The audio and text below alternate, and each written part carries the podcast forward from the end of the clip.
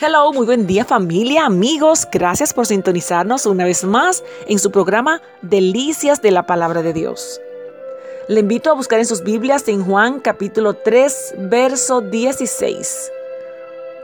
Una porción deliciosa en esta mañana de viernes y dice así. De tal manera amó Dios al mundo que ha dado su Hijo unigénito para que todo aquel que en él cree no se pierda, sino que tenga vida eterna.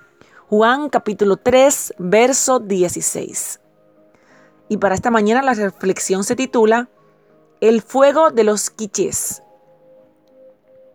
Estaban muertos de frío, así que se presentaron ante los dioses para suplicarles que les diera fuego.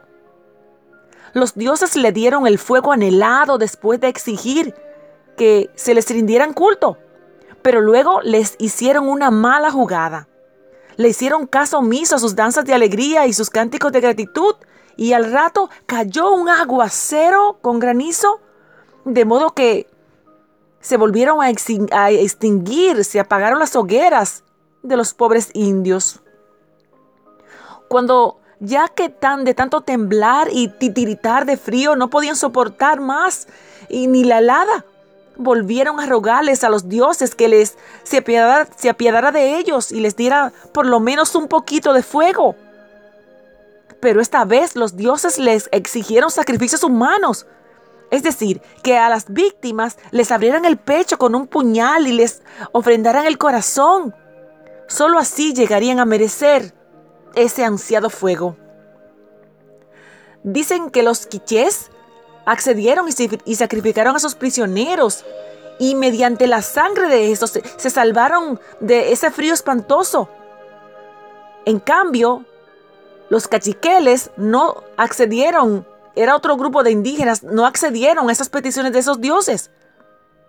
A los primos de los quichés, que eran también herederos de los mayas, les pareció un precio demasiado alto que pagar.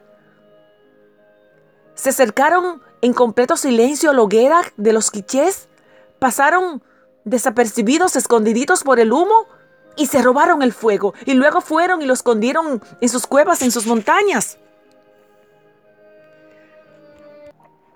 Las antiguas historias de los quichés forman, forman parte de lo que se ha considerado el mayor testimonio ancestral de los guatemaltecos.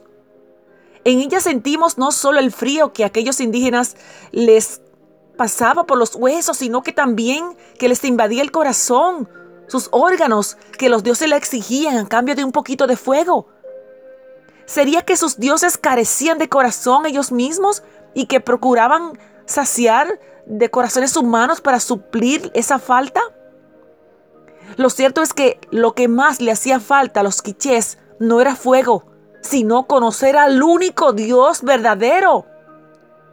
De haberlo conocido hubieran sabido que Él ya había procedido de, a, bendecirlos de otra manera que ellos no conocían. A diferencia de esto, el Dios de la Biblia nos amó tanto que en lugar de exigir sacrificios humanos de parte nuestra, Él mismo se sacrificó en, en nuestro lugar. Cuando nos estábamos muriendo de frío espiritual por falta del calor de su presencia, Dios, escuche bien, Dios estableció un requisito para que pudiéramos recibir el perdón de pecados que nos separaban de Él. Pero no exigió el derramamiento de sangre mediante la entrega de nuestro corazón físico a Él, sino el derramamiento de la sangre de su Hijo, que se hizo hombre y nos, y nos entregó su corazón al morir por nosotros. Mis amados, Dios no espera que hagamos nada para merecer el fuego de su presencia en nuestras vidas. No es posible porque Él ya lo hizo todo. Pero si espera, Él espera que nos apropiemos de ese fuego entregándole nuestro corazón. No del modo físico, no, sino espiritual. Y no por obligación, sino de buena voluntad.